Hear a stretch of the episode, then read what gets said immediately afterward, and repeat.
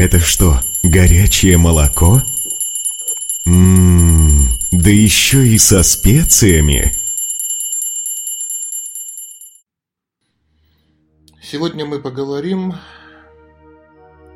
ни много ни мало о селфи, или по-русски автопортрете. Автопортрет на фотокамеру или на телефон стал популярен последние 10 лет. Даже Папа Римский Франциск выкладывал селфи для своей ни много ни мало 60-миллионной аудитории. Где-то в 2013 году вот это слово селфи было объявлено как слово года. Им уже пользовались все, кому не лень. Ходит история о том, что британского фотографа-натуралиста Обезьяны однажды отобрали в джунглях фотокамеру и начали снимать себя и друг друга. Эти фотографии даже можно найти. Причем правовое сообщество до сих пор спорит, кому принадлежат авторские права на эти снимки. А Минздрав зарегистрировал вспышку педикулеза в связи с тем, что люди соприкасаются головами во время совместной фотографии. Православная церковь призвала своих прихожанок не публиковать селфи с крещенских купаний, дабы не искушать мужчин. В Евангелии ясно сказано, если глаз твой соблазняет тебя, лучше его вырвать, нежели лишиться Царства Божия. Мусульмане призвали не делать селфи на фоне исламских святынь в Мекке, так как это отвлекает от правильного совершения хаджа. Ну и, наконец, селфи немного мигрировал в релфи, то есть в автопортрет с близкими людьми – Ну, тут вроде бы все понятно, но что стоит за этим явлением? В чем вопрос? Ничего случайно не происходит в этом мире. Что за движения такие новомодные в людских массах происходят? Секрет-то, в принципе, прост. Ведь что такое селфи? Это взгляд на себя со стороны. Взгляд немного сверху. И именно такого взгляда нам всем в этой жизни, собственно говоря, стало и не хватать.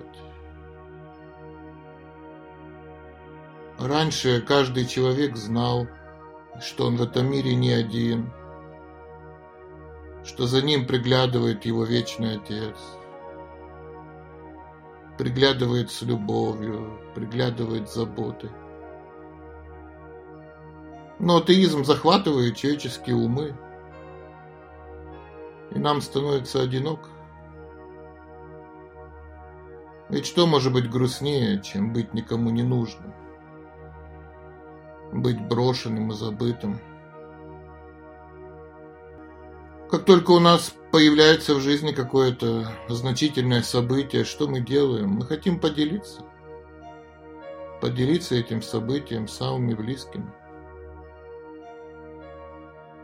И вот, спасибо селфи, мы можем протянуть руку и вспомнить о том, что нас видят, нас видят сверху, за нами наблюдают, наблюдают с любовью нас, видят наши вечные папа и мама. Они радуются за нас, за своих детей. И нам становится полегче. Человек испытывает радость, когда совершает это действие. Радость от того, что вспоминает, что он не один, что его кто-то видит, что есть взгляд со стороны. Как важно вспоминать эту правильную мысль. На меня смотрят с любовью. Я не один.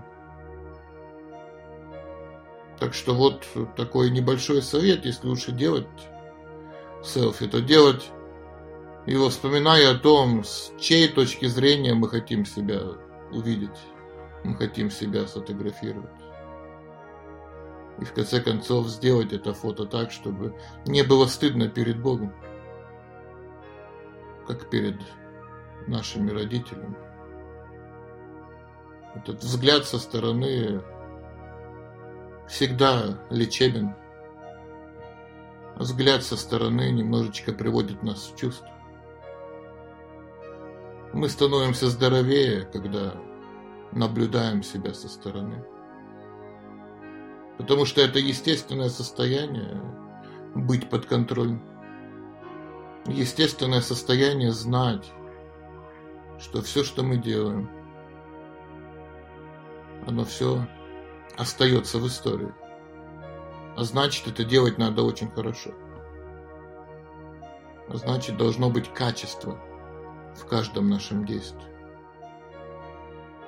Ну, так что мы вовсе не против селфи, мы против идеи одиночества. Неплохо вспомнить первый текст из великого теологического произведения Шри Шипанишат. Шавасям идам сарвам, яткинче джагатям джагат. Тена тьяк тена пхунджит ха, магрит хах кася свит ханам. Все живое и неживое во Вселенной находится во власти Господа и принадлежит Ему. Поэтому каждый должен пользоваться только тем, что ему необходимо и выделено как его доля, и не посягать ни на что другое, хорошо понимая, кому все принадлежит. Собственно говоря, этим отличается атеизм от духовности. Атеист думает, что его никто не видит, а значит можно делать все, что угодно. В конце концов, даже не нести за это никакой ответственности. А духовно развитый человек очень хорошо понимает, ничего скрыть не получится. Каждый шаг виден как на ладони. И вспоминая об этом, пусть и во время селфи,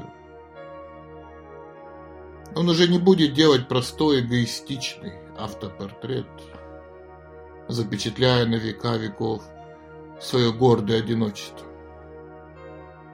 Он уже будет хотя бы вспоминать о Боге, о взгляде сверху, о взгляде со стороны. А значит, будет очищаться значит будет двигаться вверх. Туда, откуда он только что пытался себя увидеть со стороны. Увидеть себя немного сверху. Нам, людям из мира одиночества, так необходим хотя бы имитация этого взгляда сверху. Хотя бы теоретическая вот такая вера, теоретическая надежда на то, что все-таки мы не одни, все-таки нас любят, а значит надо вести себя достойно, вести себя красиво, вести себя культурно.